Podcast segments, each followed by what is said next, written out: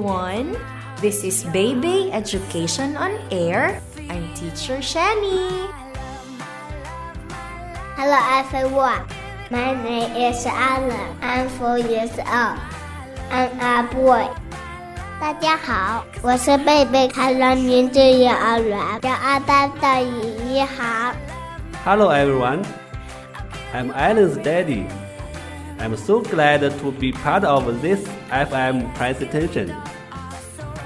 大家好，欢迎收听河南贝贝教育儿童电台，我是今天的主播 Angel 老师。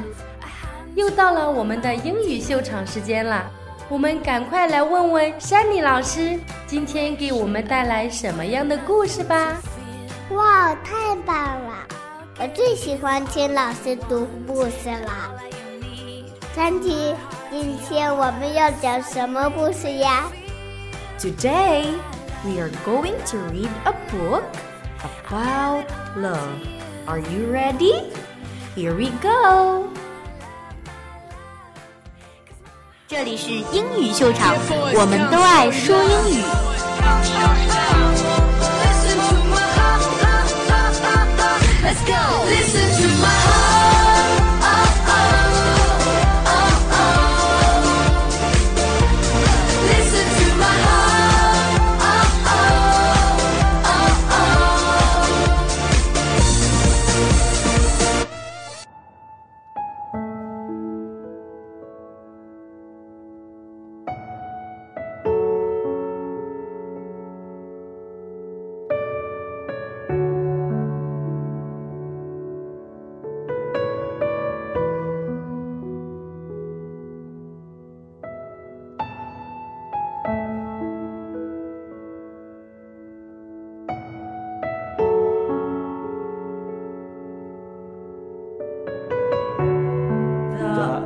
I love You book by Todd Parr.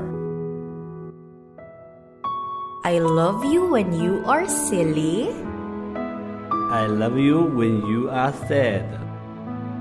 I love you when you are scared. I love you when you are brave. I love you when you are scared. I love you when you are brave.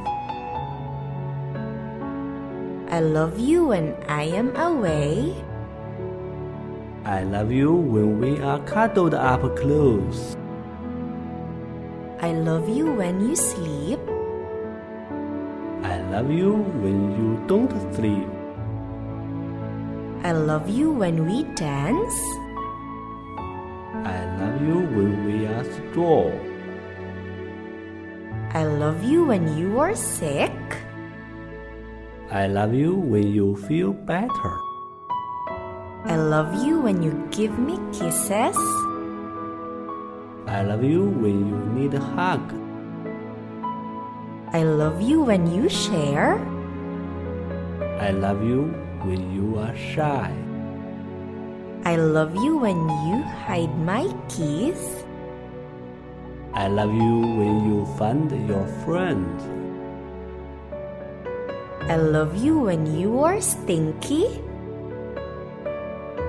I love you when you are squeaky clean. I love you when we cook. I love you when we eat. I love you when you walk. I love you when we roll. Most of all, I love you just the way you are. We all need to be loved. There's enough love for everyone to share. Remember to always love yourself.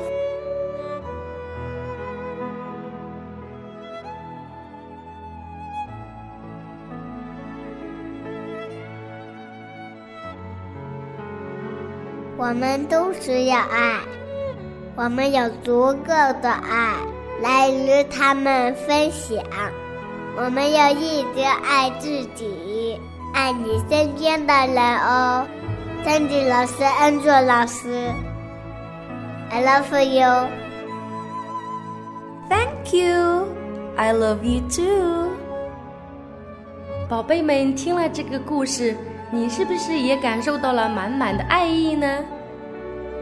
爱就要大声说出来，让我们对身边每一个你爱的和爱你的人大声说出 “I love you”，他们一定会感受到你的爱。今天的节目到这里就要和大家说再见了。河南贝贝教育儿童电台，感谢您的关注，我们下期见。Until next